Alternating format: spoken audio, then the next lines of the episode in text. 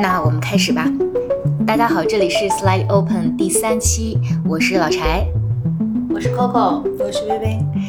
啊，我们开始之前先感谢一下大家，我们第三期基本预示着 我们这个节目它算是顺利的成长了起来，是一个小的标志。嗯，前两期节目我们也得到了非常多温暖的反馈。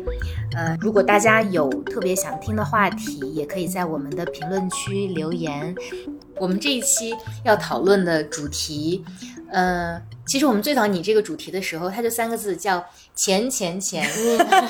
Coco 提出来的。然后我也很喜欢为在前两天我们在探讨这个的时候，他说的一句话叫做：“呃，钱对于我们到底意味着什么？可能无论是说对我们的生命个体，还是对我们的情感关系，就是，所以我我还没想好，最终在在发出这个节目的时候，它的题目应该叫什么？你你们俩有什么想法？在我看来，就是我们与钱的爱恨情仇。我们与钱的爱恨情仇，嗯，呃，所以我们先聊聊为什么会有今天这个话题。我可以先说触发我跟薇聊这件事情的嗯那个那个晚上，嗯那个晚上是薇的生日喽，然后薇很认真的，就是我们大家。我们看了各种精彩的心意呈现之后，喝的也很开心。薇就很认真的问当天晚上的朋友们说说，啊、大家可不可以分享你你你最近经历的最大的改变？嗯或者就是你很大的这个梦想。嗯，然后那一天其实去去去和薇呃庆祝生日的朋友，我不都是很熟，有的真的是初次见面。然后呢，呃，嗯、有的人就很认真的拿出了自己那个手机里的记事本，说这是我的 list，我要去看极光，我要去敲钟，我要怎样怎样。然后这个人说我要怎么怎么样。他的 bucket list。对，然后我我我我我在聚会之后，我跟梅去讲，其实我当时心里有一个很真实的答案和想法，但我由由由于 当时的人其实有当时的那个环境有点并不是很熟络，所以我其实没有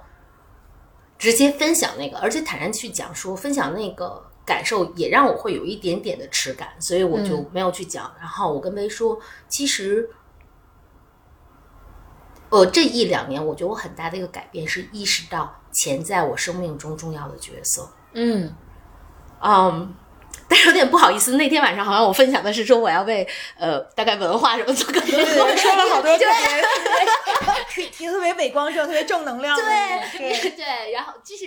嗯嗯有很多摩羯心理负担，但是超超级摩羯。对，但是下来跟薇很认真的讲，我说其实这是我特别真实的，就是成长这两年中，嗯呃，意识到说钱在我的生命中是有很很重扮演着很重要的角色，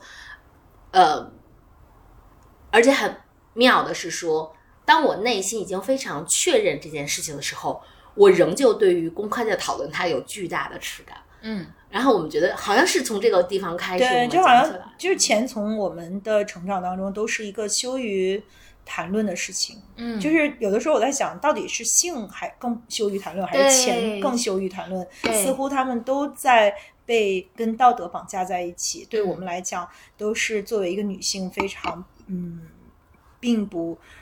容易提及的一件事情。嗯其实，但是它在另外一个角度也也是对于我们每一个生命。来讲有特别真实的、巨大的意义的，所以，所以后来我觉得 Coco 其实他私下里虽然没有在这个生日 party 上讲出来这个，但是他其实给了我很大的冲击，因为我也会觉得这个话题对于我们每一个人来讲，就是我们如何看待钱，钱对于我们这个生命个体意味着什么，以及钱在我们的亲密关系中，呃，包括我们的家人关系中，它到底意味着什么？我觉得是一个非常值得探讨的话题。嗯，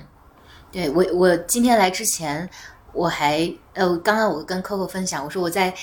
今天比较叛逆，是我的一次很很有象征意义的小型革命。因为我今天出门之前专门把包换了，然后换了一个呃，昨天晚上因为参加了一个非常正式的活动，所以会打扮的这个呃比较正式。那今天就换了帆布包，穿了帆布鞋。然后我在想，以什么样的状态是我以最小的物质能够达到我呃舒服最大的自由。对对对对对，最大的自由。然后对，是是我自己的，所以我今天也穿了吊带，包括我第一次穿了 new bra，然后所以我今天就觉得我我我要叛逆。后来 Coco 问我说：“你要叛逆谁？”我想了想，我就要叛逆。其实我特别喜欢薇薇刚提的那个题目，我就一时之间没反应过来。就是我们与钱的爱恨情仇，其实讲的是我们跟钱之间的关系。我觉得就像刚刚两位说到的，嗯，钱一方面它对我们特别重要，我们每每一个人都活在它的。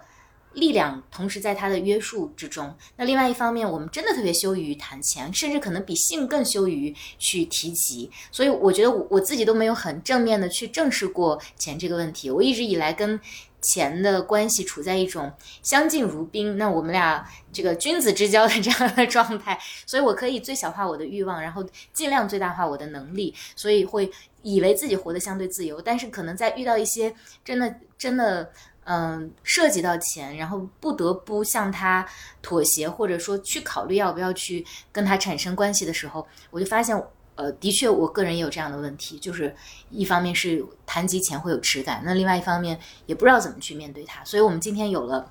这一期，我觉得有点 很勇敢的话题，就是很刚的，我们可能去讨论一下钱对我们到底呃意味着什么。嗯。我们可以先从一个比较具体的角度来聊一聊，就是威刚提到的钱在我们的亲密关系中，它到底是一个什么样的角色，以及它对我们的影响。嗯嗯，呃，那我先把这个概念，我再就是表达一下我怎么看这个问题吧。因为我觉得，就是刚才我们有提到钱在呃道德的维度，嗯，它给我们带来一些。羞耻的感觉，至少是不好意思去挂在嘴上去讲一件事情的感觉。嗯啊，那这个我觉得是一种生命上的遗憾。那钱在情感关系中，呃，它也经常会给我们带来一种遗憾。呃，那我指的这个遗憾是指说，当钱变成了情感关系的一种表达方式的时候，它会。它的意义就会丰富了很多。就是无论我们是不是愿意承认这一点，但是在一个亲密关系中，在一个情感关系中，呃，钱都是呃代表了一个非常重要的角色，而它确实是一种情感的表达。嗯嗯，薇薇讲到这儿，我昨天晚上看某短视频平台，我看到有一个还挺感人的一个。呃，就是张国荣，因为大家都知道他和呃唐先生之间的感情，然后他在有一次呃演唱会上，然后他在前面就讲说，说我特别感谢我生命里的这个人，因为在我最经济最差的时候，他用的原话可能就是指说他那段时间可能最受最比较呃经济上比较艰难的时候吧。他说唐先生给了他几个月的薪水，其实他描述的非常具体，因为我觉得。张国荣之所以被那么多人喜欢，就是他很真实嘛。他去描述的是一个很具体的数字，就是给了他几个月，就是唐先生几个月的薪水都给到他，然后他觉得特别感动。就是刚刚薇说的，那金钱对于我们来说是不是一种情感的表达，或者说是某一种给予的呈现嘛？我想起我有一个朋友，有一件事情我还挺感动的。我我有一个好朋友，我觉得他可能跟我一样。原本对于钱没有太大的意识，然后有一次，我有一天吃饭就非常沮丧，后来他就问我说：“你怎么回事？”我说：“我今天那段时间可能在创业的一个阶段，就是融资会屡屡受挫。”我说：“哦，这个，但是也是一个很正常的情况。”后来我就提提到他，我说：“你最近有没有什么这方面的困扰？”他说：“他也是希望能够赚很多钱。”我说：“你不是已经赚了不少钱了吗？”他说：“假设我有很这么多这么多钱的话，他比喻了一下，他说。”我可以就把这个钱今天给你，你今天就可以高高兴兴回家了。所以就回到威刚说那个问题，那在情感关系当中，钱其实是可以表达什么的？它一定是意味着什么的？对，而且你你需要在这个过程中做很多的。决定，嗯，就是包括别人要不要给我们钱和我们要不要给别人钱的时候，其实或者是甚至是买礼物，或者是他就是他有帮助他需要钱的时候，和日常的生活的具体而微的这些呃点点滴滴，其实都是用钱来支撑起来的。那在这个过程中，其实它就带给了我们很多的不同的感受和爱恨情仇。嗯。我们要不要先每个人讲一下自己在这个亲密关系或者是在呃跟家人的这个情感关系里面的一些感受，然后我们可以再去延展开。嗯我觉得我那个太，嗯，就我和我先生管钱的方式可能还不是很典型。嗯，我呃，我们我们在一起很很多很多年了，然后我到现在没有支付宝，然后我家所有这个账户的那个网银优的全部都是我先生在看，然后。好像有一天晚上我跟薇说起了这件事儿，薇还是蛮讶异的，说这个对心真大，心真大。对我，我觉得呃，在在我和我先生的小家的这个亲密关系中，我觉得呃，好好像这件事情对我们来说不是，就是它不是一个对我来说相对困扰的部分。就是整体来讲，我觉得是就还挺简单的，就是一如我的感情一样，就是比较简单。然后，但是微刚说那个，我我就突然，因为当我说到这个题的时候，就是亲钱和亲密关系的，就是我觉得我对钱可能比较。就是这个这个话题中，我比较有感觉的是，哎，我的我的钱是金，我的我对于钱的概念是怎么形成的？为何为何后知后觉至此？等等等等。但是在亲密关系这一趴，其实呃，我自己一直是觉得没有太多可以分享的，因为好像就是我的方式就是挺简单的，就是嗯。对啊，就他去管就好了，然后我我我也不是很担心，很我也很自在。其实我中间我的女朋友们提醒过我说说，哎，你你要为自己打算呀，你要你要你要是好像要有私房钱，或者你要我都没有，哎，就是完全都没有，就是这也代表了这个无与伦比的安全感与信任。嗯，对，所以本来我就没想先讲，因为我觉得这就没大可讲的。然后其实你可以讲讲为什么我们所有的女生啊、都很不愿意谈钱，嗯就是而而且我们很羞于去讲我们对钱的需求。其实对钱的需求是一个非常自然的事情，正常和自然的事情，因为嗯，钱就是代表能够，其实就是钱不是钱本身，而是钱能够换取的那些生活里的美好和可能性，嗯都是我们每一个人每天像空气一样必不可少的。嗯为什么我们都会羞于去谈论钱呢？特别是跟自己爱的人去讨论钱。嗯嗯，我我觉得像薇刚才去讲的，就是在我的成长过程中，钱是。我觉得钱的存在感更微妙，相比于性来讲，因为性我们至少还是有妈妈知道说你快到月经初潮了，要提醒你。然后你在学校里是有生理卫生课的，但我们在学校里是没有财财财财商这门课的，对吧？对然后爸爸妈妈也，就是爸爸妈妈就是你感觉到你的家是跟钱有关，但至少在我在我的家庭中，但是其实是我我们是不认真的探讨钱这件事情的，不会去谈它的意义，你要为它做什么准备，如何去规划，甚至可能在我家就是爸爸妈妈提到说，呃。你交了某一个男朋友，他的爸爸妈妈是经商的，我妈妈甚至会表现出很大的担心，说啊，为什么你不挑一个读书人家的孩子好呢？就是，嗯所以，所以就是，我觉就是第一，它是一个相对来说，在我家是长期缺位的这样一个状态。另外的话，就是你我我朦胧的会有一个概念是说，跟他相关的，比如很能挣钱的人，并不是很能挣钱，并不是什么值得。啊，对，并不怎么值得骄傲等等。然后，所以我我我觉得这是我家缺失，我成长中缺失的部分。但是说，就是我觉得有意思的地方是在于，我爸我妈可能对于我的钱的这个部分是一种放养的状态，就是是什么样就什么样。然后我早早的呢，就是因为呃会写文章就可以挣钱，所以我记得我那个。十二岁就挣了人生第一笔稿费，大概六十块钱。那就是因为你完全对于钱没有概念。那六十块钱我咋花的呢？就是学校门口的午餐呢是刀削面，两块钱可以加肉，很好吃。我吃了小两个月的刀削面，好涨了三斤，好，就是我觉得对于钱的那个概念是，其实从未有人呃试图给予你相对客观的的一些信息的分享，也没有人去引领。当你有钱的话，也没有人引领。当然，好处是我家人也从未干预说你要怎么去。去支配你自己的钱，然后当长大之后，我其实才听我妈妈去讲说，其实家每到一个阶段都会有很难的时候，可能是说家里换了新房子，其实爸爸妈妈，你去想，咱们小时候爸爸妈妈也要装修啊，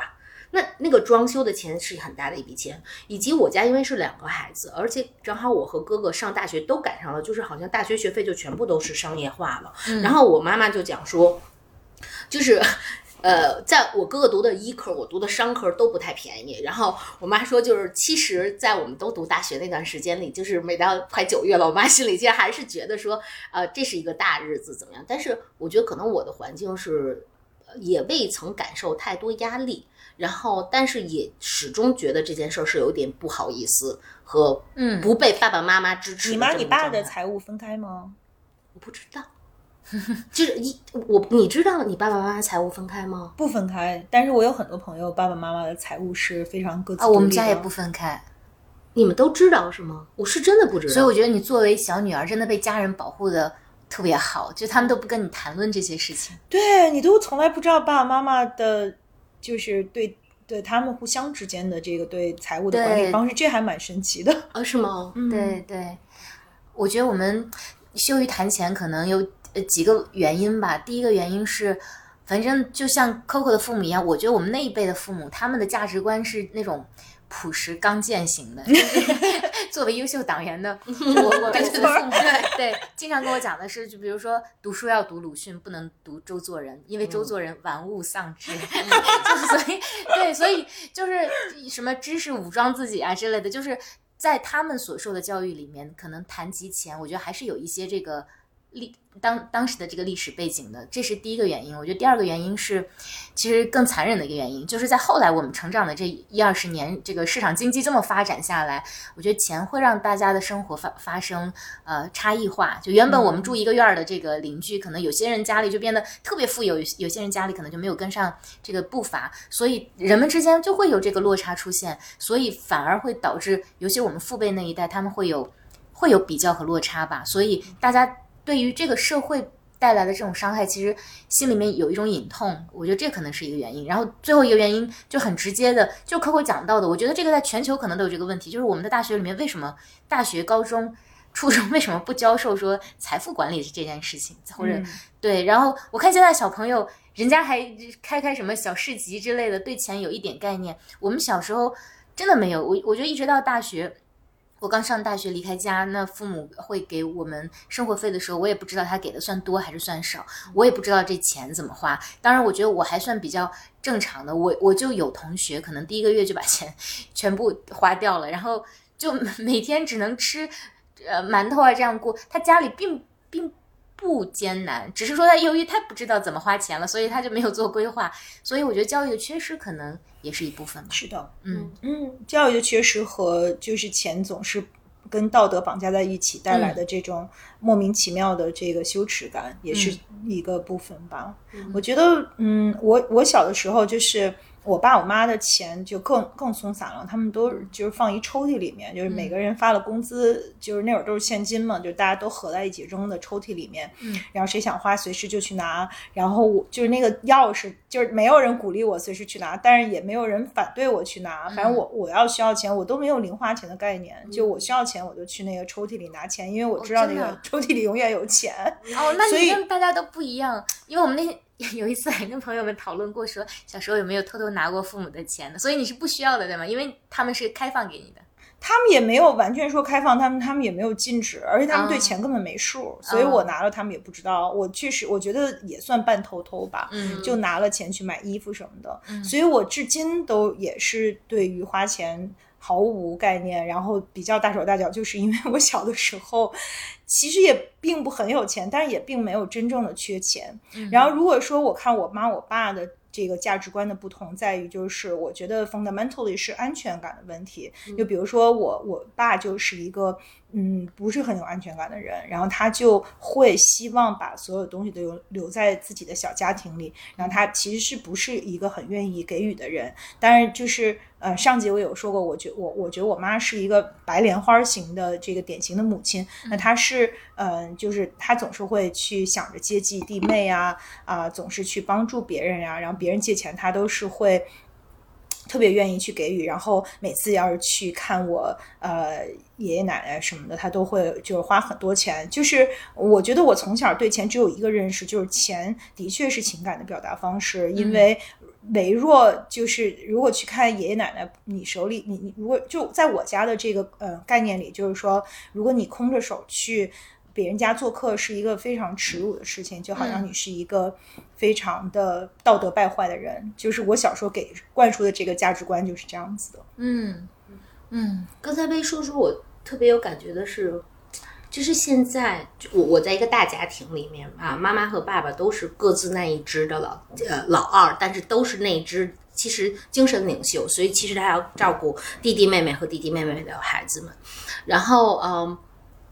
我在我家是老二，嗯但是其实可能就是随着现在成长，某种程度上我是我我这两边家族的姐姐的样子。然后，但我觉得有一个部分就还蛮微妙的，因为，嗯，就是我有一个哥哥，我从小都仰仰视他，我觉得他特别棒。然后呃，但可能到现在的话，呃简单从经济的角度来讲，可能我我的状况会更好。那我觉得每年到，比如说逢年过节，大家组在一起，就是其实我就真的会要去想说，呃，哥哥会包多少红包，呃，我包多少红包，我到底是应该让哥哥更有师长的面子，因为他是家族里的老大，我的红包量不应该超给过他。但是我又觉得说，家族里有一些舅舅舅妈是需要贴补的，那我怎么去处理这件事情？甚至这个就是就是去讲到，就是、因为刚刚薇问我说为什么有吃干，我也不知道哪来。包括说，就是有的时候你去处理这些感受，你包括你给到舅舅舅妈。你是好心，但你又如何让他感觉是不是简单的给，是充满爱和尊重的给，同时又不要让你的家嗯就是哥哥让他们不舒服，就是你又想给予，你又不能不让他们，对又不想让他们不舒服，就是这为什么是难拿捏的。为什么我们这么纠结呢？在其他国家会这样吗？完全不给吧？不，我是说他们对钱会有类似的困惑或耻感吗？嗯，这个可能每个文化都会嗯不太一样吧，就是文嗯化的差异还是、还是蛮大的。嗯可能就是我我我比较熟悉的，像欧美、欧洲、美国的情况，可能大家就会觉得。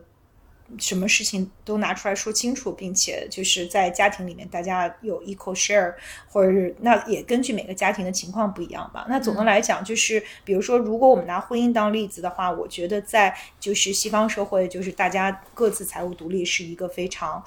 顺理成章、理所当然的事情。那在中国的社会里面，各自财务独立的家庭也不少，但我不认为它是一个 norm。我觉得嗯大部分家庭并不是这样的，或者是说，比如说 prenup，就是在婚前协议啊这些东西，在我国的这个社会里都还不算是一个非常普遍的嗯事吧。嗯嗯，说到这个，就是大家经常会提及的一个问题，比如说男女朋友出去约会，那到底是男生来买单，还是说大家一起去呃，就是 A A 制？我觉我觉得在中国的呃当代社会里面，我觉得这是一个这是一个困难。比如说我自己的例子就是，呃，如果我要特别认可或者接纳一个人，已经接纳到说可以成为亲密关系的情况下，我可能有几个指征吧。那第一个指征就是我可以心安理得的吃他来 请我吃的饭，但是一般情况下，我因为这种情况非常少见嘛。那如果说是正常的朋友的话，再好的朋友关系，可能就是我可能倒不至于说要 A A 制，但比如说他。今天是他来请我吃饭，那明天是要我我请回去。我觉得这是一个嗯、常态，但是我也发现大家会有一个困惑，就是那有一些男生会觉得这样没有面子，或者说如果关系比较亲密了，对方觉得这个可能是一个很正常，因为这也不涉及到非常呃非常巨大的钱财或者怎么样，所以像这种我觉得也是一个。也也是一个困扰，就在亲密关系里面，你怎么去处理这个钱的问题？又比如说，刚刚微讲到的经济独立，那我在结婚之后也会遇到这样子的情况，就是我们尽量会是呃非常彼此尊重和经济独立的这样的关系，但是有一些场合你势必是需要依赖别人的，或者说你需要他来表达的时候，那如果他表达了，你是否可以去接受？就这个度怎么把握？其实我觉得还挺微妙的。我们刚刚也聊说，我们是不是都太 proud，嗯，在这件事情对上，自尊心、自自尊作为高自尊人格的人，是不是这个都太自尊感太强？就是我们仨是不是有代表性？因为我们都呃相对来说是非常独立的职业女性嘛。嗯嗯。所以微在亲钱和亲密关系上，哇，我觉得我的就是跨度嗯。是超大的，就是我经历过各种各样的，就是不同的这个形式。比如说，我经历过，嗯，就是在一个亲密关系里面，就是我是这个收入更高的人和家里的主要的这个 bread earner。然后，在我就是我们那个时候大家都比较小，就大家都很穷的时候，呃，我还要在一个就是特别高压、highly highly stressful 的情况下打两份工，才能够维持我们家庭。然后基本上在一段时间里面，他都是没有收入的这样的一种啊、状况。然后我我那个时候是深切的体会到，就是贫贱夫妻百事哀的那种。呃，就是其实也没那么严重嘛，但是的确就是在物质极度贫乏的情况下，在呃，就是大家的这个呃感受是非常不好的，就是我也会有非常委屈的这个感受，因为我我自己还要。就是我觉得我的当时的我的压力太大了，我那个时候要念书，还要打两份工，就是呃，就就每天都有这种精疲力尽的感觉，然后我就会觉得那。就是这种爱的选择是一种，就是你你得对一个人爱成啥样，你才能对此毫无怨无悔。我觉得我确实，嗯，现在再回想起来是有一些遗憾的。嗯就是我我我觉得到这个年龄了，我会嗯勇敢的说，就是钱对我来说是非常重要的，它是我们获得自由的手段，它是我们有一个得体的生活的必要的手段。呃的时候，我会。并不会再去做那样的一个选择吧。然后，另外我其实也经历过，就是呃，在一个亲密关系里，对方的就我们的财务地位是非常不对等的，然后对方的这个情况会比我好很多。那是不是说他比我收入高，那他就应该更多的去承担一些，就是两个人在一起会产生的一些花费，或者是我们就是有一些事情我自己呃个人。独立财务无法承担的事情，那他呃就是理所当然的是应该啊、去帮助我呢。其实，在这个过程中，呃，也产生了很多让我非常无法消化的一些事情吧。然后我我现在回想起来，我会觉得说，可能如果让我再选择一回的话，就是在这个过程里，我会。不会去做一些我自己个人的经济能力无法去承受的事情，哪怕是在一个亲密关系里有人去愿意帮我，但是这个呃都会把我们的关系变得更加复杂。嗯嗯，今天这个话题，我们开始之前就聊说，其实还特别沉重。对我们讲出来还挺勇敢的，因为呃我们刚刚讲了，谈到钱会有耻感嘛，所以其实会。很勇于，我觉得这次都不叫 slightly open 了，就 open 的还挺多的，对。但是我觉得也挺好的，因为呃，我我开场之前我还跟薇说，我说他其实前两天我们在讨论这个节目的时候，我觉得他启发了我一个想法，为什么叫与钱的爱恨情仇？因为我觉得我从来没有站在那里直视过钱这件事情。就即便是说我们讲到亲密关系里面，可能比如说我的伴侣会给给到我很多关于钱的支持，那你连。去讲感谢这件事情，可能都会比较这个羞于启齿，所以这个东西也还蛮奇怪的。那我刚提到我跟钱的君子之交淡如水的办法，就是，嗯，因为一直以来我觉得钱对我们还是会有约束，它是一个，它是一个权利，但它同时也是一个社会架构下的一个压力吧。所以我的方式就是我最小化我的呃物质欲望，然后最。尽量最大化我获得财富的能力，那借由此中间有一个比较大的呼吸空间，然后我们可以去做很多事情。这个是这个，呃，这个规则其实一直以来行之有效的，然后会保证你活得会比较自由。但是，当你遇到你不得已面临的，比如说意外，比如说家人生病急需要用一大笔钱，比如说。突然有一天，你不再是你一个人了，因为你可以管理好自己的欲望。可是假设你有一个团队呢？那你的团队可能是要依赖你的时候，那你怎么办呢？然后又比如说，可能有别人向你求助呢？我我今天还在微博上写，我我今天是醒来之后突然切身的感受到，人还是应该尽量变强大，因为你强大了，就像我们上一期说的，你才可能去对抗你或者去。呃抚平你小时候受过的伤，以及你只有你自己强大了，你才可能去照顾你自己，同时还有能力去照顾其他人。所以，所以我以前可能对钱思考的过于淡漠了，但是我觉得可能经过今天的这个谈话，我也开始去正面钱这个事情吧。嗯尤其是其实威刚讲的一句话，我觉得也也很真真诚，就是他当然是衡量我们关系当中表达的一一个尺度，但是它跟比如说一块钱或者一万块钱是没有关系的，或者说是一千万，就是就也有一个这个。很俗的段子是说，那一个人有十块钱，他愿意给你九块，和那个有一百万但只愿意给你一万的人，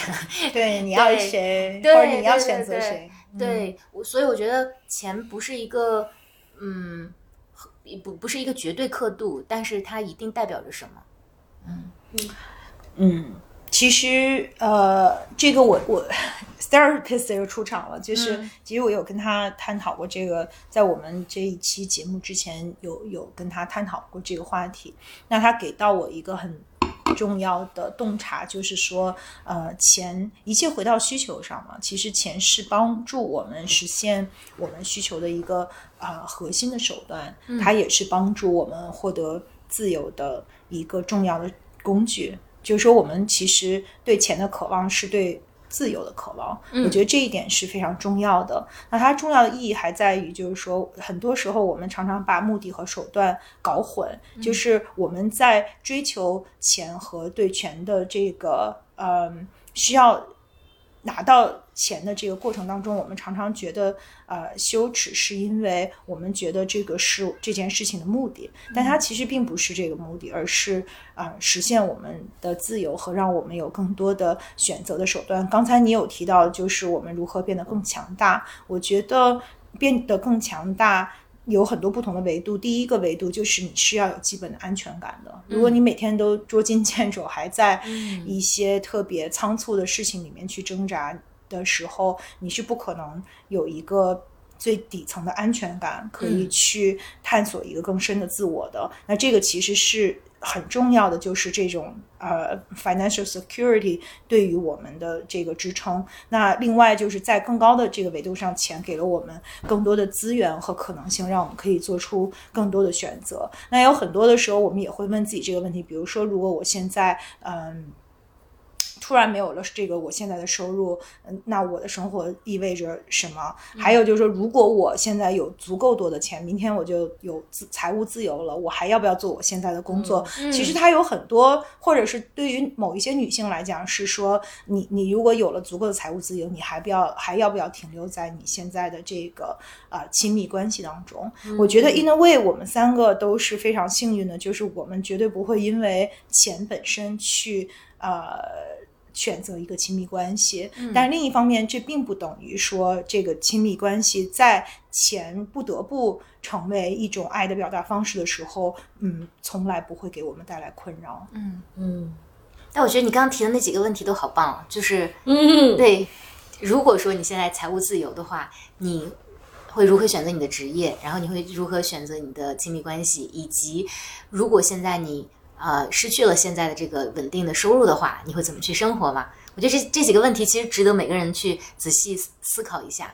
嗯，因为我觉得今年情况很特殊。昨天我参加那个大会也是，很多人提到今年其实是失业率很高的，嗯，那也是被迫可能是一个全球的一个状态。所以我觉得很多人在讨论说，我我今天做的这个叛逆的实验也是，就是呃，假设说我要离开了这个安全的背书的话，那我需要多少钱可以去维持我认为还 OK 的生活状态，以及如果我完全不依赖社会给我的这个收入的话，我我我如何选择我的事业嘛？我觉得这个就像之前说说，如果明天是你的生命的最后一天的话，你你到底要做什么一样？我觉得值得我们每个人问问自己，然后重新去审视我们现在的选择是否是有意义的嘛？嗯。嗯薇刚才说的对那几个问题，我觉得对我的冲击也还蛮大的。嗯然后嗯，就是我有写日记的习惯，然后我有每一年年初去写 New Year Resolution 的习惯。然后今天下午我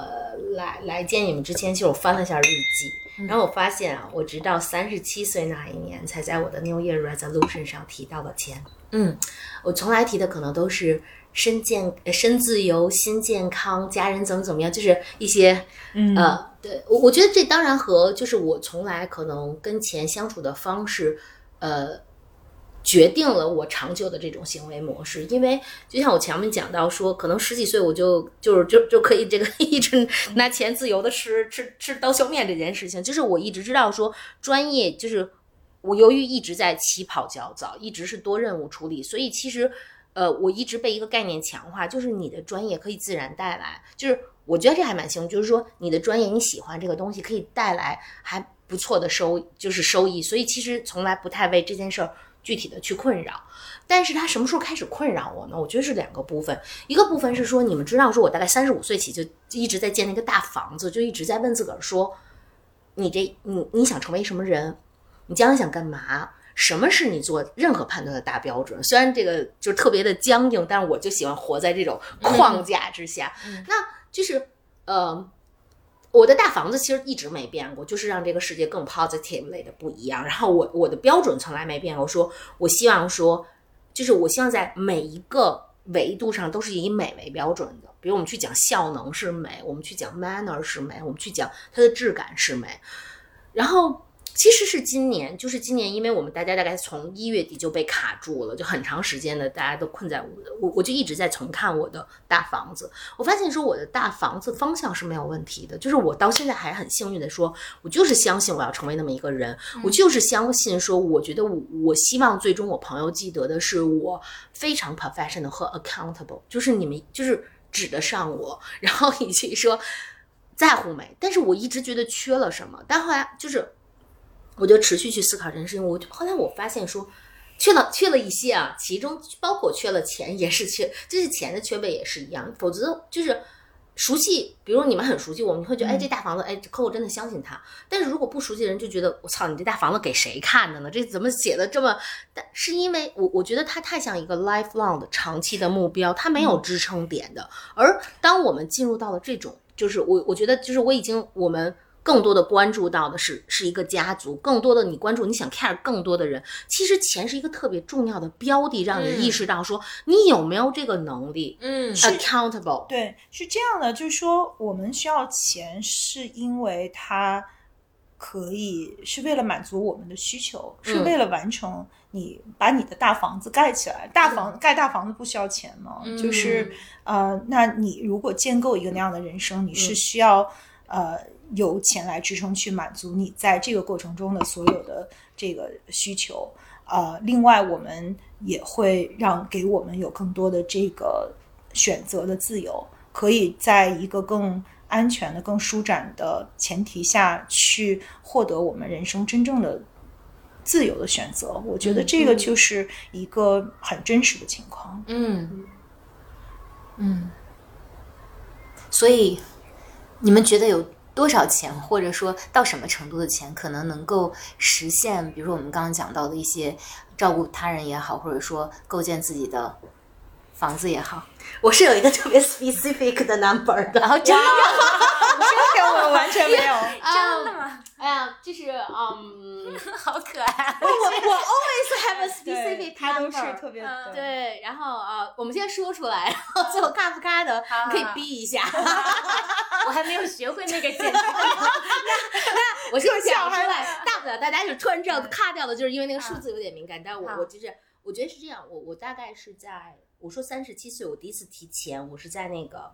我是在这这个要看啊，但是我要讲起来很就是三十七岁写日记去是讲说说我我我我要我要年薪百万，但我说的是税后这当然虽然对于好多人来说就是人早就不是事儿了，但对我一个这件就当中国还是蛮难的，对中国还是一个很嗯。然后我三十八岁实现了这件事情，然后我现在的这个目标是支配税后资产，具体吗？你们一定要把它逼掉。但是就是呃我呃。这是我其实特别想跟你们俩，就是我们不谈录节目，我想跟你们俩聊的一些部分，因为我觉得女朋友的价值不仅是岁月安好，彼此嗯穿了主题色的衣服，特别开心的一起聊天。我希望大家都过得真的很好，很哦对开心。收音机前的观众朋友们，我们今天穿了同一个色系的衣服，对对对藏青色，对，嗯藏青色的，嗯。呃，所以就是我我的下一个目，我觉得其实我经常会拉一些还蛮那个什么的目标，然后嗯我下一个目标大概是十年的时间，但是我要求的是税后可支配资产，就是不要说房子哦，就是那个不算的，对。但是因为它很 aggressive，所以我其实也会有一步一步怎么去走。哎，我可以把你这些都剪进去，只是把数字的部分逼掉吗？逼逼，对对我去学习一下怎么操作。但嗯但是因为这这个是我觉得蛮好玩的一件事情，因为大家就是呃，其实要关注它的很多形容词，就是比如说它叫做可支配的，哦就可以投税后的税后的这些资产，你不要嗯，因为在北京嘛，你这个是吧但？其实还挺我我之前跟我另外一个个女朋友谈，因为我我首先我先坦诚我是完全对数字没有概念的，但我之前跟我另外一个女朋友聊过这个，就是她认为的嗯财务自由是以多少钱的时候，啊直接就 我听完了我就昏倒在地了。所以我觉得每一个人的需求是不一样的，是不一样的。关于财务自由的这个概念也不一样。我记得 我两个月前出差去跟一个企业家我们去聊嘛，我说我第一次感感到财务自由是我大学毕业第二年，然后他都震惊了，说你那时候就财务自由。我我我说。因为我小时候特别迷恋贴画和文具，然后哎毕业第二年的时候，我就发现我可以走进一个文具店，不看价签的就去买一些笔啊什么。我说啊，我财务自由了。然后那个企业家就笑着跟我说，他大概一年的营收大概在五到六个亿这样的一个企业家，他说，那我现在也财财务自由了。他说我实现了。喝酒才财务自由，嗯我觉得这这也是一种，所以就是其实每个人的自由我。想起那个，就是说，如果我们不能实现财务自由，我们可以先实现车厘子自由啊，对对对对对，就是就是一样的。因为如果你的欲望仅仅就是买贴画和买文具的话，嗯其实也也很好实现。然后有一天我跟 Coco 讲讲到一家。啊嗯对对很好的奢侈品商店，嗯然后我们说，我们什么时候才能实现这家商店的财务自由呢？我算了一下，我说，可能我的税后月薪在四十万的时候就可以实现。因为那家商店有很多，后来我我们彼此鼓励说，可以先从它的 beauty 买起，因为一个单价四百到八百，然后就买先买鞋、买包、买衣裳。最可怕的是，它还有。就是因为你要买家的东西就非常非常贵，但蛮好玩的。就是的确是说，我听过很多人不同的，就是我甚至我知道，可能我的 number 对于我的有的女友都是多少年前的版本，但我觉得人要自洽。就是对于我来说，这就是我打算去做的事情。然后我觉得，嗯，对我就是一个很刻板的有一个目标的女同学，说要这么做。好棒啊！嗯我觉得目标明确是一个很值得 admire 的事情，就是因为我我跟柴有点。就是有有聊过，就是财商的问题，就是好像从小没受过这方面的培训和教育，然后嗯，财商是严重缺失的。你让我说有一个拿出一个 number 来说，那我我我确实没有，而且我、嗯。我至今都还是月光族，我基本上就是一个，我不管在人生不同的阶段挣多少钱，我都每个月全花光，基本上没有没有积，基本上是没有积蓄的。对，但实际上，简单给一个 reference 给给给听众朋友们，其实我觉得微的收入已经算非常非常高的了，但即便如此，它也还是还是月光的话，其是是消费观的问题。对，每次的收入增长，你对就是因因为为 celebrate right，不是你你的你就会有新的需求嘛比如说有一句话叫“贫穷限制了我们的想象力”，嗯就是你你其实每一个人。在想到财务自由的时候，其实就是说你你你的物质需求基本上有一个 research 说是我们现在收入的啊、double，、因为这个是我们在理解的这个潜能带来什么样的可能性和资源，在这个之外，可能我们就呃不一定能理解得上去了。那对我来说，可能每一次，比如说我特别特别喜欢旅行，其实我大部分的钱都花在机票和酒店上了。就是，呃当然现在哪儿都去不了。我我觉得我还有一个特别不健康的这个呃对金钱的认识，就是钱只要花了才是自己的。所以我我我我哎，只要这个是这个很有趣啊，这个理论。对，就是我我会觉得说，如果你你不把钱变成你人生的体验，那这个钱就不是你的，它就是一个嗯在银行里的数字。所以我对于我在银行里有数字这件事儿是毫无迷恋的，但是我会非常希望我能够有足够的钱可以去到世界任何一个我想去的地方。当然，就是另外一个 research 也说，就是说我们其实最幸福的人不是那些最有钱的人，因为钱会带来一些嗯。就是钱也可能是一个 curse，嗯呃，就是在一些情况下，那就是说我们一有一个就是可能 upper middle class，它有一个比较得体的收入，但他在某一些物质的需求上还是需要够着，还是需要去追求的这样的人，反而是幸福感最高的。嗯。嗯对，我觉得我跟薇的消费观还比较像。我第一次意识到，就是呃，年轻的女同学可能对钱有有呃探索是，之前有一个有一个小小小姑娘 Doria，就是她有一次给给我发了一封很认真的私信，她说。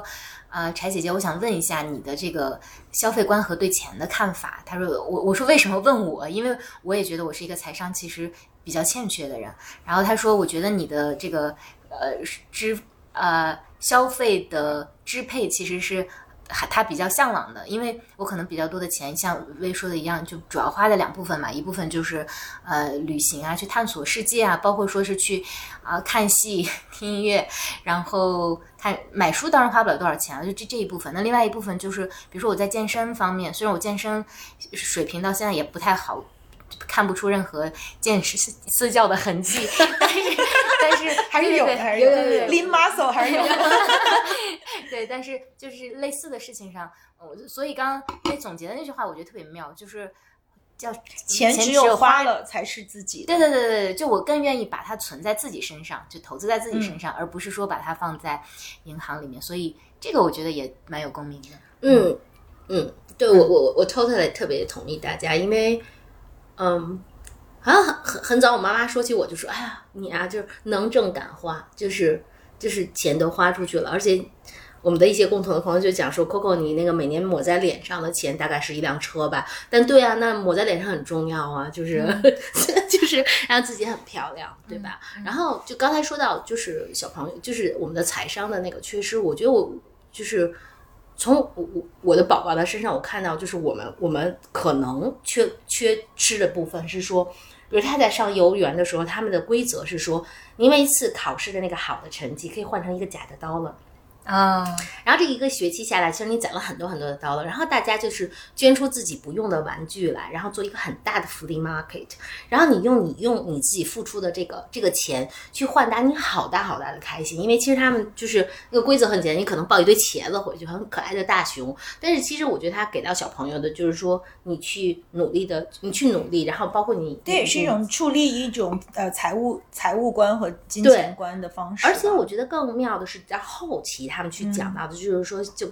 告诉小朋友说，你的钱其实可以做三个部分。那第一个部分的话，就是你可以存起来一个部分，你可以每周买棒棒糖啊，买冰淇淋啊。然后你第二个部分的话是说，如果你愿意，你可以去银行开个你的小小的账户，你看到你的账户的钱搁在那里一点点在增长。然后第真的有人处理这个账户吗？一不，你有银行的那不银行是可以，但他就告诉爸爸妈妈，爸爸妈 帮着小朋友干这件事哦儿。然后第三个部分的话，就是说说小朋友你要记得说，其实你要拿一部分的钱去帮助那些没有你这么开心和幸福的人，嗯就是去做，比如说你去帮助小朋友买其他小朋友买书或者怎么。我其实当我跟他去。经历这些就是幼儿园活动的时候，小学的活动的时候，我都觉得很开心，因为就是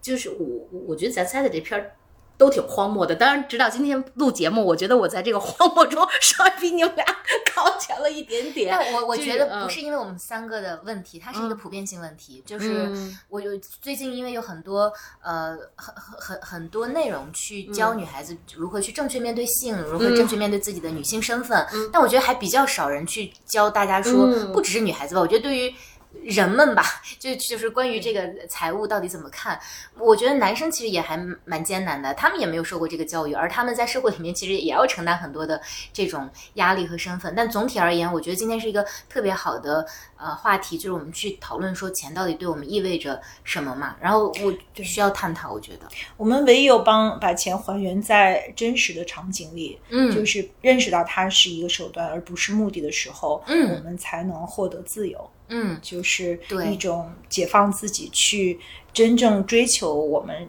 人生中的选择的这样的自由。嗯所以我觉得把钱和道德解绑是一个非常重要的这个人生课程。嗯嗯所以如果说呃钱关乎自由，呃远离道德的很多绑束，这是微对于钱的一些认知的话，那柴如果对于你来讲，你怎么看呢？嗯，我我我觉得我今年其实经历了很多事情跟钱有关的，嗯呃那我的感受是有有两个吧，就第一个是，嗯、因为我们我我自己大学毕业已经将近要十五年了，所以其实这十五年跟很多同学的这个这个节奏一样，就是不断的生活会变得越来越好，然后再加上建立了家庭，你的可支配的收入也越来越多。但是我发现现在有个问题叫做，真的是老老话就是。由俭入奢易，由奢入俭难。嗯但假设说钱一方面是要跟道德的来解绑，另外一方面我觉得可能也要跟自己的欲望来解绑。就是我最近在自己练习的一个事情叫做，嗯，由奢入俭。你的这个练习到底怎么去做？我觉得如果呃这样，比如说我也可以过断舍离吗？呃，类似，就是我可以过，我有一句话叫什么？我可以去吃很贵的五星级餐厅，那我也可以去吃路路路边摊，可以享受最好的，承受最差的。是的，是的，是的，嗯就是虽然这句话我们一直觉得我们可以这样做到，呃事事实里面也是这样的，但是如果真的让你去过一个，比如说，嗯，是现在的支出的百百分之十的这样的一个生活的话。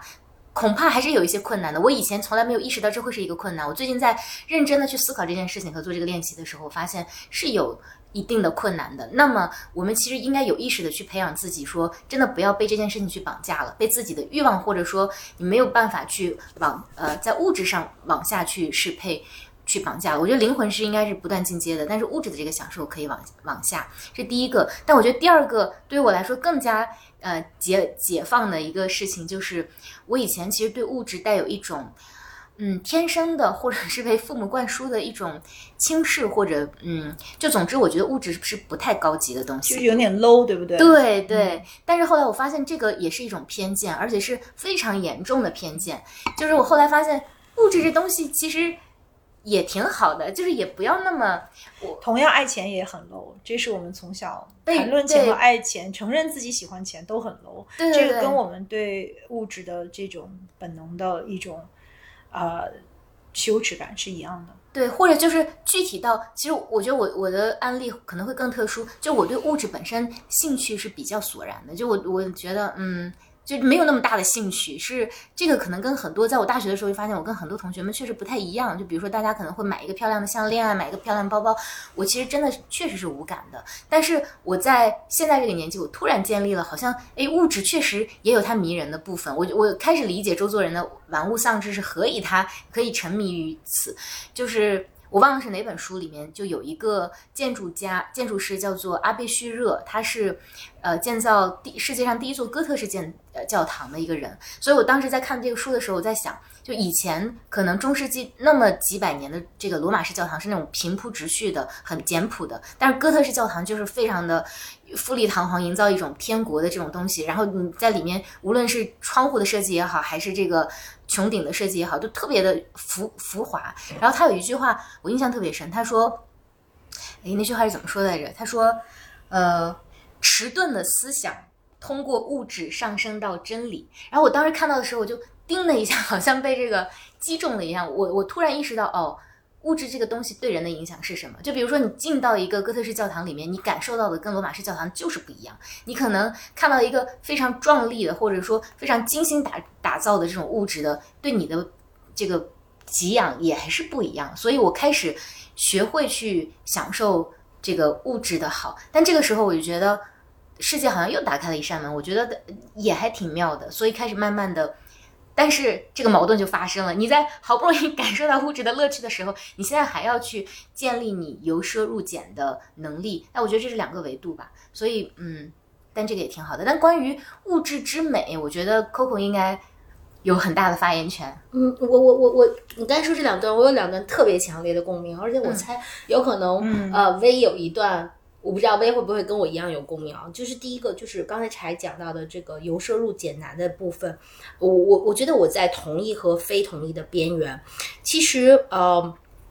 你们是知道我其实有过中断商业的经历，直接去 NGO 的背景，就是完全放弃掉商业的这个部分。嗯，然后我我觉得我人生真的第一次去到那么贫瘠的的地方，看到孩子们可能就是冬天穿着凉鞋，然后。那个我们住的出差的那个地方脏到就我我我有点，我我我有点手足无措。但是我回来的话，告诉我先生还有我的好朋友们，我说我其实很开心自己有这种折叠的能力。我觉得那个折叠的能力是指说，当我适应了越来越文明、优质的环境给养以后，我仍旧可以因为一些精神的追求，将自己无限折叠适应。因为那个严重到就是。呃，那些地方可能我本身就有螨虫过敏，然后严重到就是那些床铺，就是我一进到那些酒店，脸就像烧伤一样全红了起来。然后那个酒店的床，我是我必须拿我自就你们今天看我的这条裙子，其实是我出差时候以前全当睡袍穿的，因为它是来自我的身上，可能没有那些螨虫或怎么样。然后我会用我的围巾把我自己包成一小块儿，因为只要我的我的那个身体出去就会有那种灼烧感。那呃。我为什么说同意或不同意呢？我我倒我觉得是这样，就是我是也很相信那句话的，就是享受最好的，承受最差的。我第一次听是来自于 真特老，叫唐诗曾，就是曾经是一度我特别喜欢的一个战地记者。然后我们在聊的时候，那时候很小，然后他就跟我讲说：“Coco，你要记得说，就是这个人要享受。”享受最好的，但你要能承受最差的。所以我觉得，在某种程度上，我一直提醒自己说，从这种适应能力上的折叠，嗯，就是你一定要有这种把自己折叠的能力，嗯就是然后，但是另外一点的话，我某种程度上是先相对，呃，允许自己在偏物质的这个部分和美感的部分的放纵的。呃，我不，我我我，就是第一，我会觉得说，人你要接受你自己的喜好，我觉得。我对于很有秩序感和质感的东西，就像小猫要抓蝴蝶一样，这事儿 hold 不住。你就是喜欢，你就是觉得那种感受是更需求对，这是我我觉得我很开心，所以我并不需求。我我我我我仍旧特别接受和拥抱它带给我的的快乐感、质感，因为我觉得，比如说像奢侈品，其实它背后真的不是设计师的名牌，它的它的它的价钱，它背后真的有传代的工艺，嗯，太多的文明在背后，然后。所以在这个部分，我觉得我可以接受的，甚至我就是因为有的时候在，even 在很亲近的朋友之间，我也会被贴上，在现在少了，但以前会贴签说 Coco，就是一定要有物质消费，你懂我呗？你懂我讲的，就是说哦，Coco 吃的餐厅一定要，但我觉得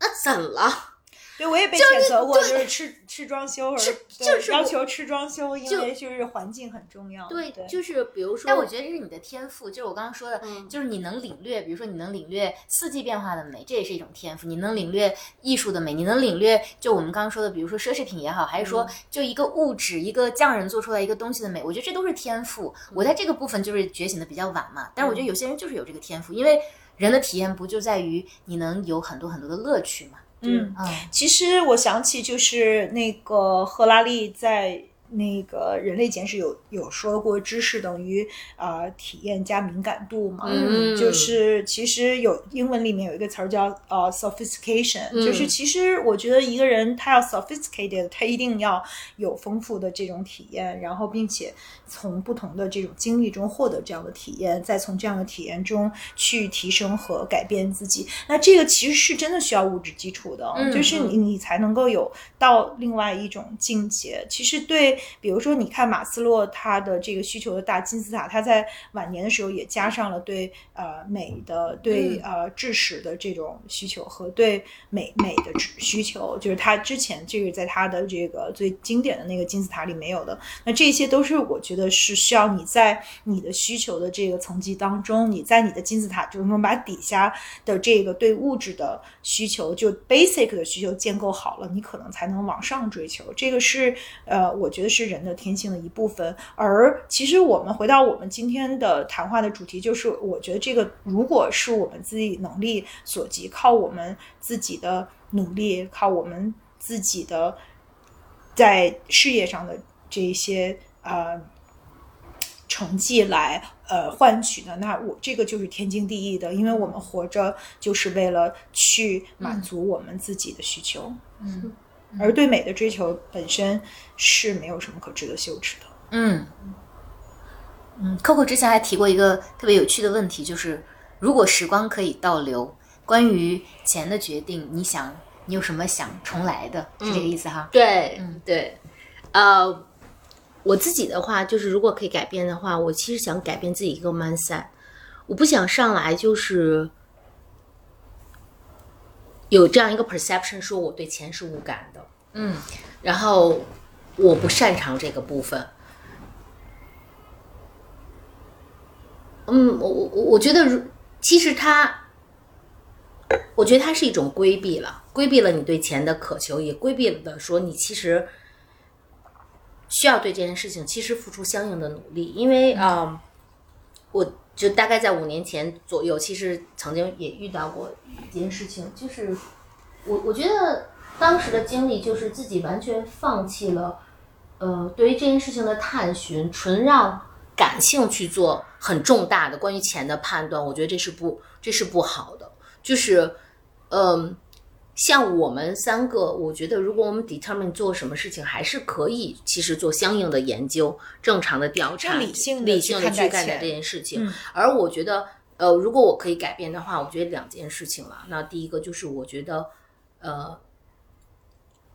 嗯，对于这件事情，至少不要上来就讲说我是无感的，然后我放弃对这件事情的探寻。我觉得这个我我希望如果可以的话，我可以改变。第二个就是 specific 去讲到某一件事情的话，我觉得在一个非常重大的决策上，同样是说这件事情就像我们其他要努力的事情一样，它不是一个你坐在那里 be a good girl，然后希望命运来帮你一把，情感就帮你做了这件事情。其实你还是要去做相应的理性的努力的。啊，对这是我我自己的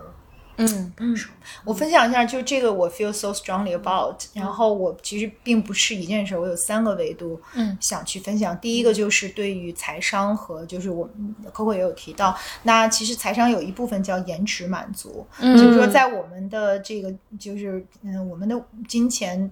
就是总是有限的嘛，我们都不是生下来有有无限的这种物质上的这个呃供给的。那我们在就是回到这个，就是我会认为说，说呃，标的自己的需求特别重要，因为你你唯有知道你哪个需求更重要，你才会相应的把我们有限的钱分。配到这些呃需求上面，你需要去 prioritize。那也有一些呃需求和欲望，可能我们会需要学会。呃，对我我个人而言，我觉得我会应该学会延迟满足，而还有就是对财务上的管理，在这样的年龄应该有一个更清醒认识、更科学的方式，而不是像现在我这样就是特别的随性。这是我的第一个，嗯，就是我觉得我需要去改变，或者是我觉得我十年前就应该去做却没有做的事情。那么第二个部分在于就是我跟我父亲的关系，就是如果因为他已经去世了，如果说我现在再去看待，呃，因为我曾经觉得。我对我父亲最重要的情感的证明就是给他钱，就是我从大学在念书的时候就从来就可能他们还帮我交了些学费，但基本上就是我自己打工挣的钱啊什么的。然后我大学毕业第一件事儿就是贷款给我们家全都换了这个所有的电器。后来我又自己就是。殚精竭虑的去去工作，为了就是给我爸买房子，让他过上更好的生活，让他住上一个大房子。在他去世前，他就是做，就是他住了三年嘛，就是然后他特别特别开心，而且在这个过程中，就是我当时根本买不起三居室，他还，但是他觉得自己未来需要保姆，他非要三居室，然后就是他完全不接受两居室，然后以及就是后来就是我买了房子，他又有别的需求，那我现在就会，如果我现在重新去回想的话，我会觉得我不会去满足我父亲对我所有的物质的要求，尽管我认为在我们两个的关系中，我对他给予无条件的爱，我给他了我所有我能做的，在钱上去满足他。其实我现在回想起来，就 in a way，我觉得也是我对他的一种。就是我觉得，如果他认为钱是一种情感的表达，那我宁可用钱表达，因为我并不愿意跟他相处。就我觉得，如果我给他了所有的他想要的物质，那么我就不需要在情感上回应他所有的需求，因为我每次见到他，他总是对我提出各种各样不同的要求，就这个让我非常的痛苦。可能我现在就会觉得说，我会 put myself first，我会先去满足自己的需求，再去满足我父亲的需求，而他已经没有能力再给我带来任何的质感。如果我不能满足他的需求，那他可能不会。再让我觉得羞耻了，因为我认为这样的需求是完全没有道理的。可是，在我还是很小的时候，在我父母是我们最原初的爱，那我觉得我在漫长的这个生命里，我都做不到这一点，就是分清我俩的需求。他的需求不是我的需求，而他对我的所有的要求，并不一定都是合理的。而即便是爱是一种爱的表达方式是钱，但是我并不是。就是天经地义，必须要去满足他对所有的钱的需求和给他带来的这种安全感的需求。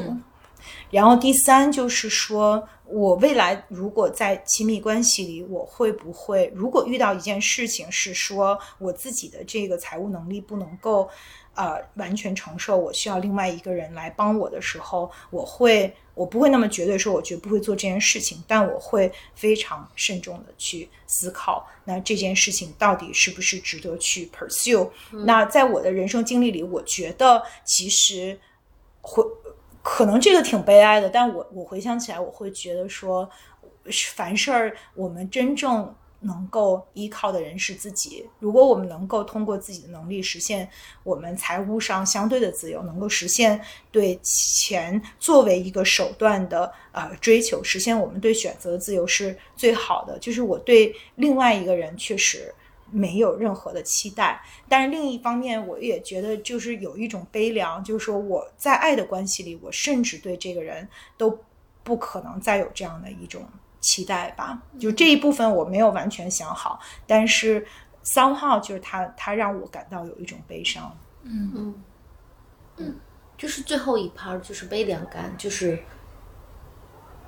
就也请考虑说，有可能那个悲凉感有在他的 culture 和他的 system 中就完全不存在，所以他纯粹是。就他绝对无意施加给你这个，对，这不是跟任何其他的人的感受有关，这只是对我自己个人的感受有关。是，对，这这也没有对和错。我觉得人生很多事情都没有对和错，这个都关乎于我们主观的感受，而这跟我们的就是在过去的每一段具体的经历有关。嗯，也跟就夏虫不可语冰嘛，就是我觉得可能。就大家对钱的看法不同的话，会有一些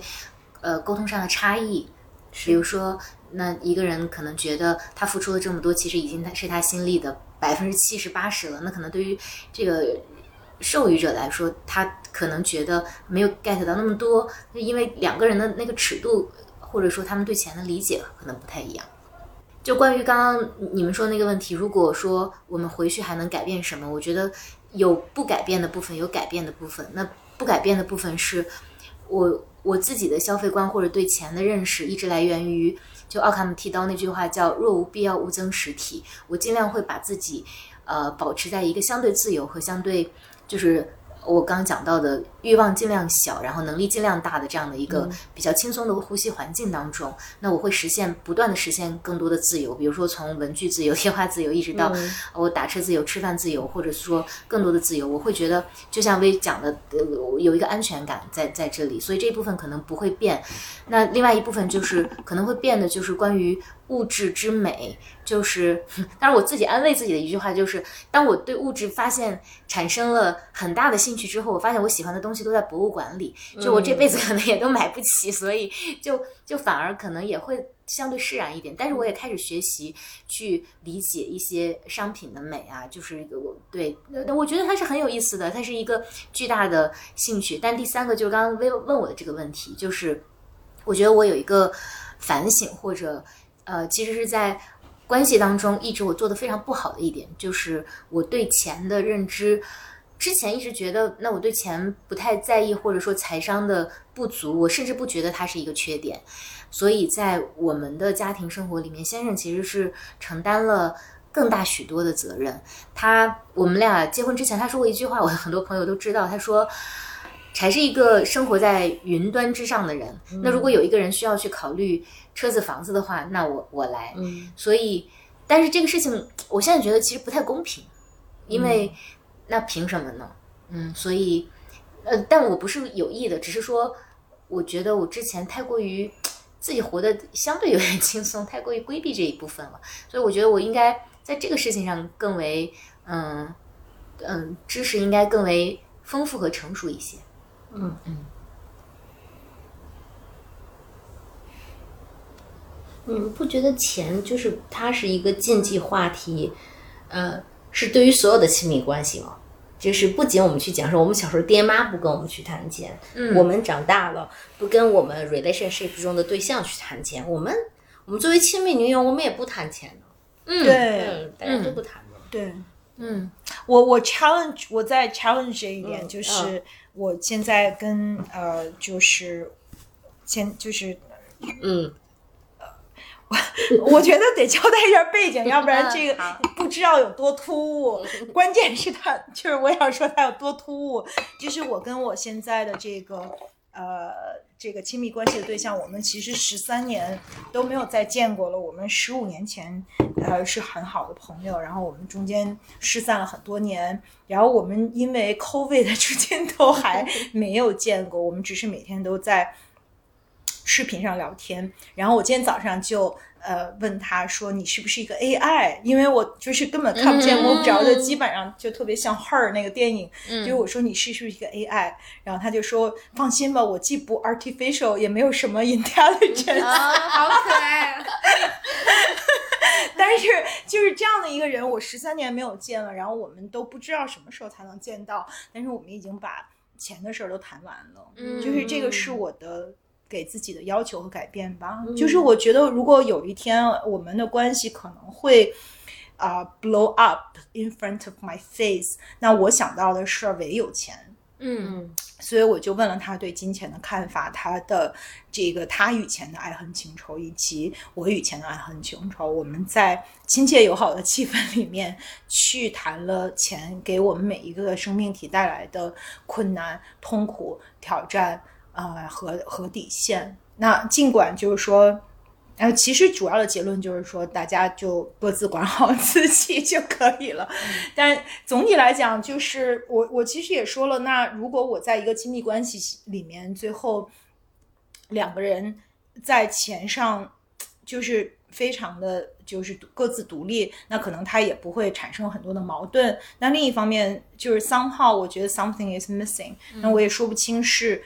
到底 miss 了什么？但是我觉得最勇敢的、最重要的一步是我们在十三年还没有见面之前，已经把每一就是我们彼此对钱的看法已经充分的交流过了，而且我认为我们没有什么是可以不能拿出来谈的。嗯，但我觉得你们这一段关系真的特别奇妙，就是因为今年特殊的这个环境，对，所以嗯，人跟人的连链接有时候真的很神奇。是的，嗯可能就是最重要的是，它让我觉得，就是没有什么是不能够打开去谈的吧。嗯就是包括钱，包括一个那么敏感的话题，包括他就是说他自己以前的这个关系，呃。总是在很后期才发现价值观超级不一致的，嗯无无论要不然就是消费的方式超级不一致，要不然就是对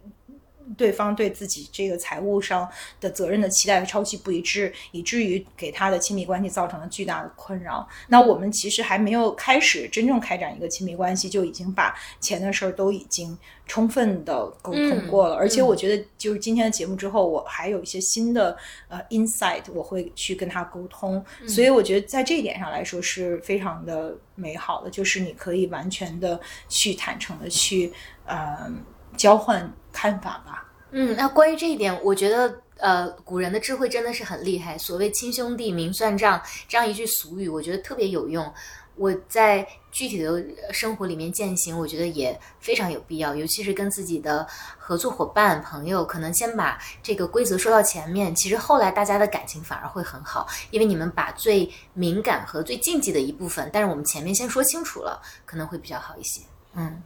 由于我跟薇每一次录节目喝的酒的速度都远胜于柴，所以我觉得我跟薇每次聊天的状态都就会更嗨的快一点。嗯其实 follow 呃薇去讲他对，就是他其实把话题推到了一个我觉得更锐利的角度。其实我想我想再推两项。嗯第一项的话是刚才柴其实讲到先生和先生，就是因为我我的确也听过先生讲过，就是说柴是一个在云端的人，其实更多是先生在照顾那些俗尘间之事，所以柴说他的变化是呃，就是嗯，就是希望承担更多的责任。我我觉得就是。我觉得我自己的一个 determination，其实也是因为这件事情，就是就像我和大家去讲，就是，呃，之前我家的所有财务的东西，其实，呃，我全是放手不管的。嗯但是我觉得我我我会，其实我会管起来。然后你们也知道我，我说要管起来，那一定要会就管起来，就是要去做。但我我其实觉得，至少我的原动力不来自于说我要替先生分担，真的不是这样，是因为我觉得从某种程度上，我也希望说更好的去掌控。我如果说 life is a journey，我希望我更好的掌控这个 journey。如果我希望抵达的地方是说我 be positioned as like accountable，那么我觉得我要掌控钱这么重要的一个部分。所以呢，其实我其实有想，就是我觉得我很讨厌啊，但我想推柴一把说，就是你要不要再想一想说，就是你你要 take 更多 responsibility 是是因为要跟先生分担吗？还是说要不要就是就没先生这一趴儿也应该干这件事情？嗯，更好的掌控你的人生。对，嗯，我目前想到的还是主要是家庭责任吧明。白，明白。对对对，嗯嗯就是，然后另外一点，其实我想讲的是，因为刚才微说的时候，我在想说，嗯，当我们去讲，就是反正我自己习惯每次讲 relationship，我就会把它分成不同的 level，比如说我最亲密的这一这一 part，我的我的亲人有血缘关系。被被这样绑定的人，还有就是我的闺蜜们，但我不知道你们有没有遇过这个，因为我刚才在想的是说，我我发现当我们去谈亲密关系的时候，很多时候我们其实第一呃谈到的是家人带给我们的映射和影响，第二层级往往是这些 intimate 这个 relationship，但是我好像我们的成长关系中，其实某种程度上闺蜜也都是非常重要的角色，因为我们都不是那种。呃，兄兄妹很就是 sibling 很多的嗯的的成，他们都在我们的成长中扮演很多的角色。但是刚才微说说，我我在想一个，就是嗯，我们去讲到说，有的时候基于不管是说每个人的关于钱财的理念认知是不同的，嗯，然后我们最终决定的一个方式，自己会有些需要消解的部分。但我们去想想姐妹，我不知道大家有没有感受，就是我去讲一个我我我关怀其实也是一种贪欲。我不是说它好或不好啊，嗯就假假设说你想照顾更多的人的话，你就会需要有更多的钱。对对，所以你需要有资源，你需要有实力。是的，是的，所以这是一个 刚才我跟 就是你你在那边的时候，我跟我跟柴说，呃，上周三好像是中元节，但是居然我跟我一个做投资的好朋友，我们俩一一起喝酒喝到很晚，然后就又说到人事情，因为他们做投资嘛，就一直对钱都很敏感。然后我就说起各自最近的状态，我就跟我朋友讲说，哎呀，我对钱不是很敏感，然后再次经历了你拍拍我肩的那个感受，他拍了拍我的肩说，这还是很明显能够看出来的，因为。我们大家把心里，就是因为，比如从他的角度来讲，他的一个标准叫做让他的生命的质量最大化，就是 financial 类的最大化，就是基本上对，就是你说的那个，咱们不会的，对啊，就是有走的路径。不是，我觉得，我觉得这也完完全没有问题，没有问题就是价值观嘛，嗯就是因为有些人觉得可能他呃能够赚最多的钱，就是他的生命的这个，他就那个 fulfillment 就达成了。那对于可能其其他一部分人，可能是其他的形式的，确，回到需求，就是每个人的需求不同。有的人可能看到自己银行里有好多个数，就是好多位数，特别的开爽，觉得有安全感，给他们带来无限的安全感和认定。可能对我来说，就是我我就把钱都花了，变成机票，变成我的记忆，变成人生的体验，是让我最开心的。每个人都是不一样的，这个对没有不一而足的标准。但我觉得最终就是说，呃，我觉得作为女性，你能够做到财务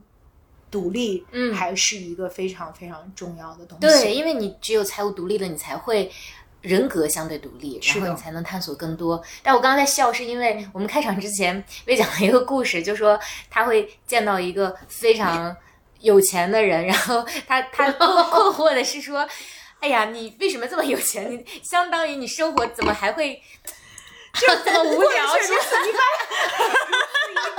对对对对，就是因因为我们其实工作里面日常也会遇到一些真的非常非常有钱的人，那我有时候也会困惑，我说这些人拿这些钱为什么不好好生活呢？你有这些钱可以干的事情太多了，你为什么不呢？但后来我想，这可能就是一个问题，就是我我们有这么多可以取乐的办法，所以我们没有办法那么有钱，因为我们不够专注在这件事情上。是，嗯是的，嗯，嗯，总之我觉得这样也很好。对对对对对，对，我觉得钱有一点点钱就是最幸福的状态吧。就像爱，不是也有一个很俗的话吗？反正就是我我的人生目标就是有一点点钱。嗯嗯，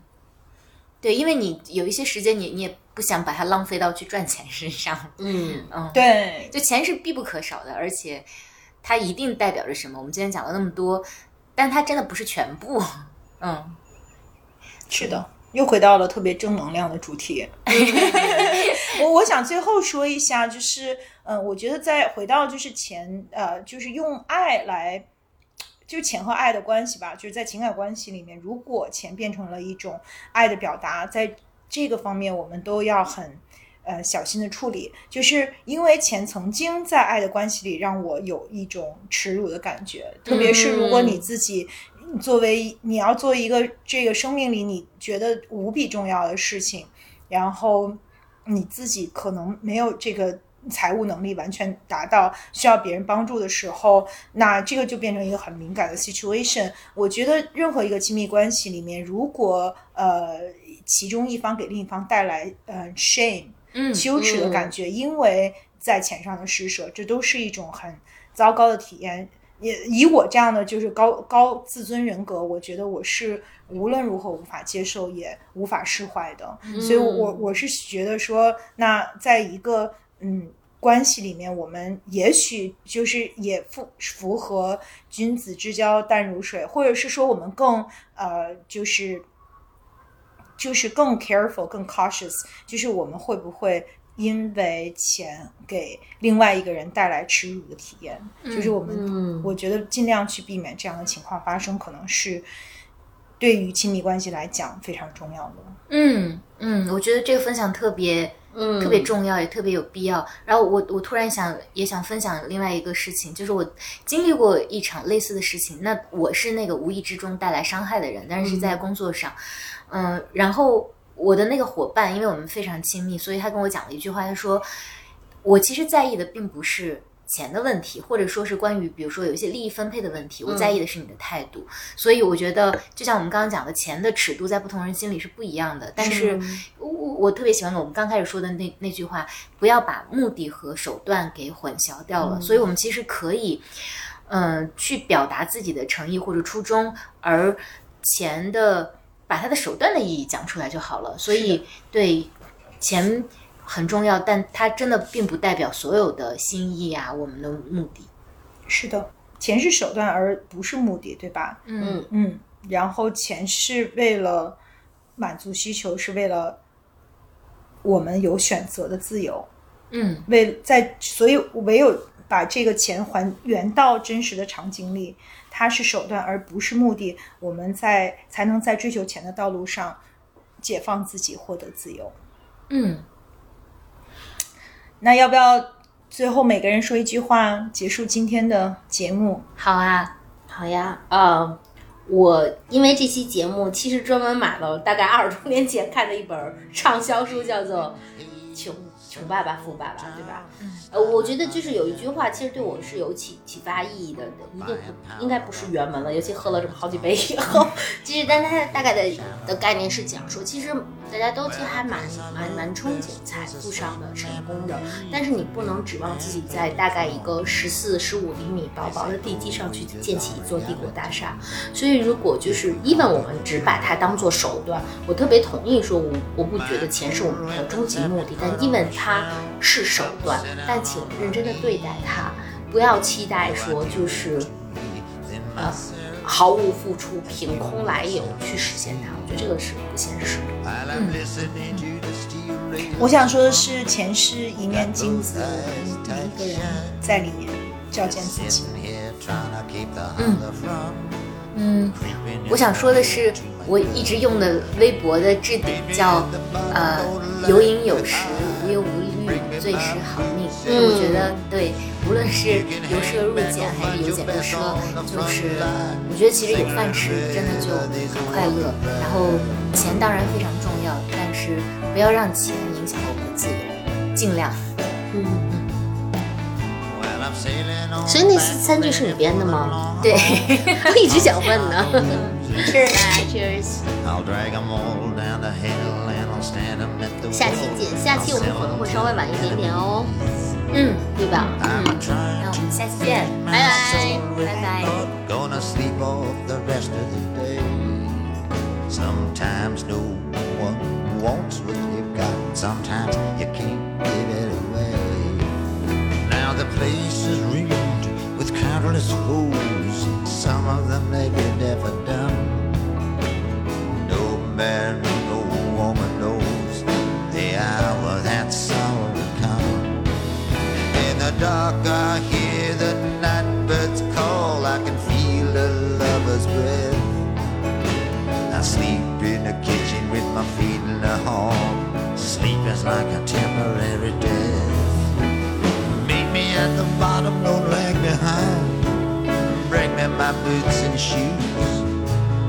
You can hang back or fight your best on the front line. Sing a little bit of these working band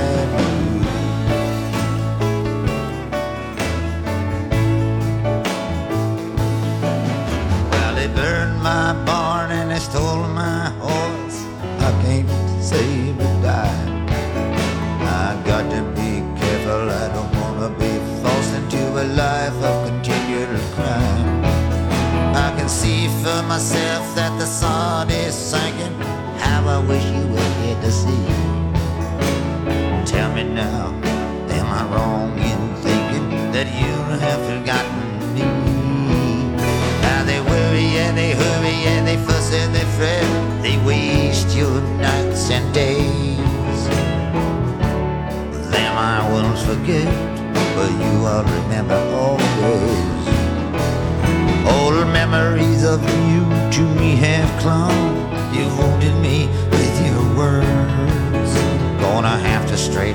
your tongue. It's all true, everything you've heard. Meet me at the bottom, don't lag behind. Bring me my boots and shoes. You can hang back or fight your best on the front line. Sing a little bit of these working band blues.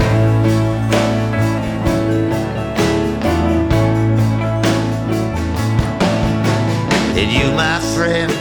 I find no blame. Wanna look in my eyes, please do. No one can ever claim that I took up arms against you.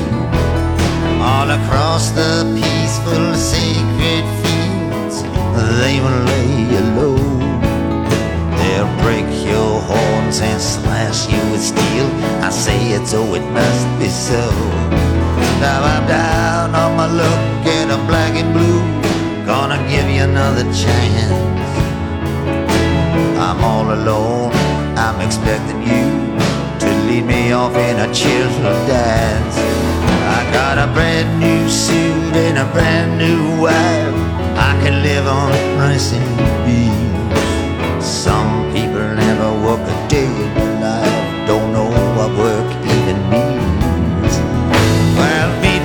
the fight I'm gonna lag behind.